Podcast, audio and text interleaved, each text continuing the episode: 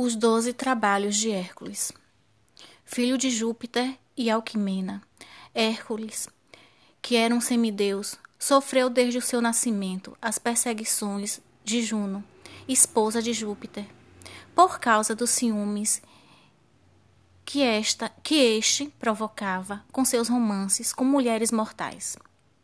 Em uma ocasião, ela enviou duas serpentes para matá-lo, quando ainda estava no berço mas Hércules as matou com as próprias mãos. Como não conseguiu matá-lo, Juno fez com que Hércules ficasse sobre as ordens de Euristeus e obrigado a obedecê-lo em tudo. Euristeus fez com que ele executasse façanhas perigosas e que ficaram conhecidas como os Doze Trabalhos de Hércules. Tais trabalhos não poderiam ser executados por pessoas comuns, meros mortais. Eles eram os seguintes: Trabalho 1. Matar o leão que apavorava a cidade de Nemeia e levar a pele até Euristeus. Hércules, vendo que não conseguia vitória com sua clava ou suas setas, matou com as próprias mãos, chegando à frente de Euristeus. Este ficou tão assustado com a demonstração de força de Hércules que ordenou que as próximas provas de vitória fossem feitas fora da cidade.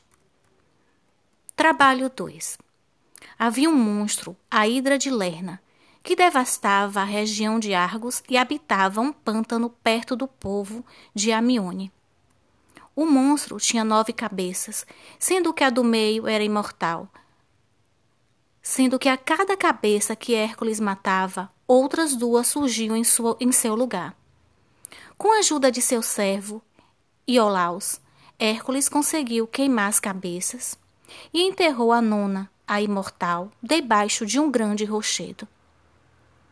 Trabalho 3 Outro grande trabalho foi a limpeza dos estábulos de Augeaus, rei de Élida, que tinha um rebanho de três mil bois. Seus estábulos não eram limpos há trinta anos, e Hércules desviou o curso dos rios Alfeu e Peneu, fazendo-os passar por dentro dos estábulos, limpando-os. 4. Admeta, filha de Euristeus, desejava muito possuir o cinto de ouro de Hipólita, a rainha das Amazonas, que era um povo constituído apenas de mulheres e propensas a guerrear. Hércules foi incumbido de buscar o cinto de ouro e assim o fez, com a ajuda de alguns voluntários.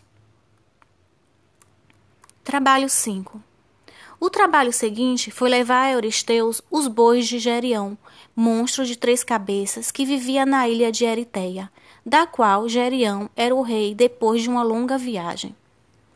Hércules chega à fronteira da Líbia e Europa onde, segundo a lenda, abriu uma passagem no meio de uma montanha, dando origem ao Estreito de Gibraltar, canal que separa a Europa da África, para conseguir os bois.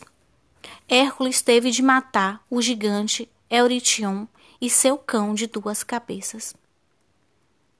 Tarefa 6 Outro trabalho foi colher os pomos de ouro das Hesperides, filhas do Éspero, os pomos eram maçãs dedicadas a Juno, por ocasião de seu casamento, e eram vigiadas por um dragão. Com a ajuda de Atlas, Titã, que fora condenada a sustentar o firmamento nas costas, Hércules conseguiu as maçãs e entregou-as a Euristeus. Alguns estudiosos acreditam que os pomos de ouro eram as laranjas da Espanha. Trabalho 7. Precisou também caçar a corça da Serinídea, um animal lendário, com chifres de ouro e pés de bronze, por causa da grande velocidade com que o animal se locomovia. Hércules demorou um ano para capturá-la e levá-la a Euristeus.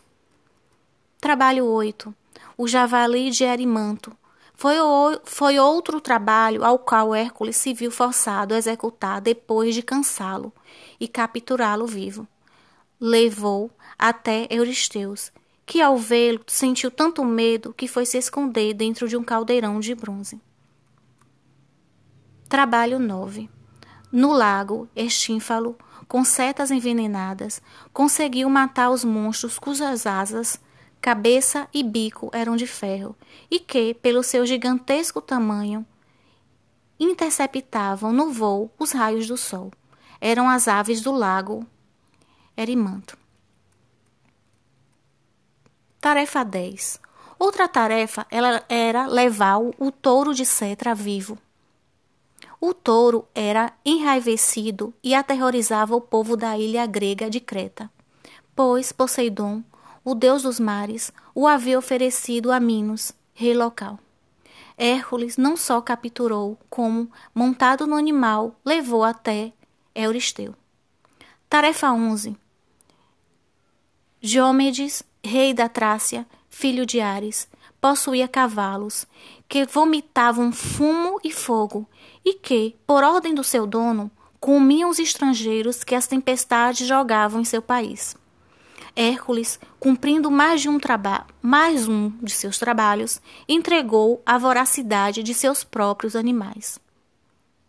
Tarefa 12. Por último, foi incumbido de trazer do inferno o cão Cerbero, que guardava a entrada do mundo das profundezas Hades.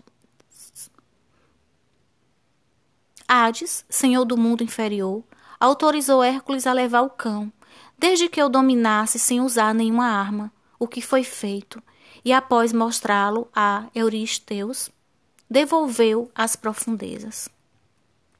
Assim, Hércules cumpriu seus doze trabalhos.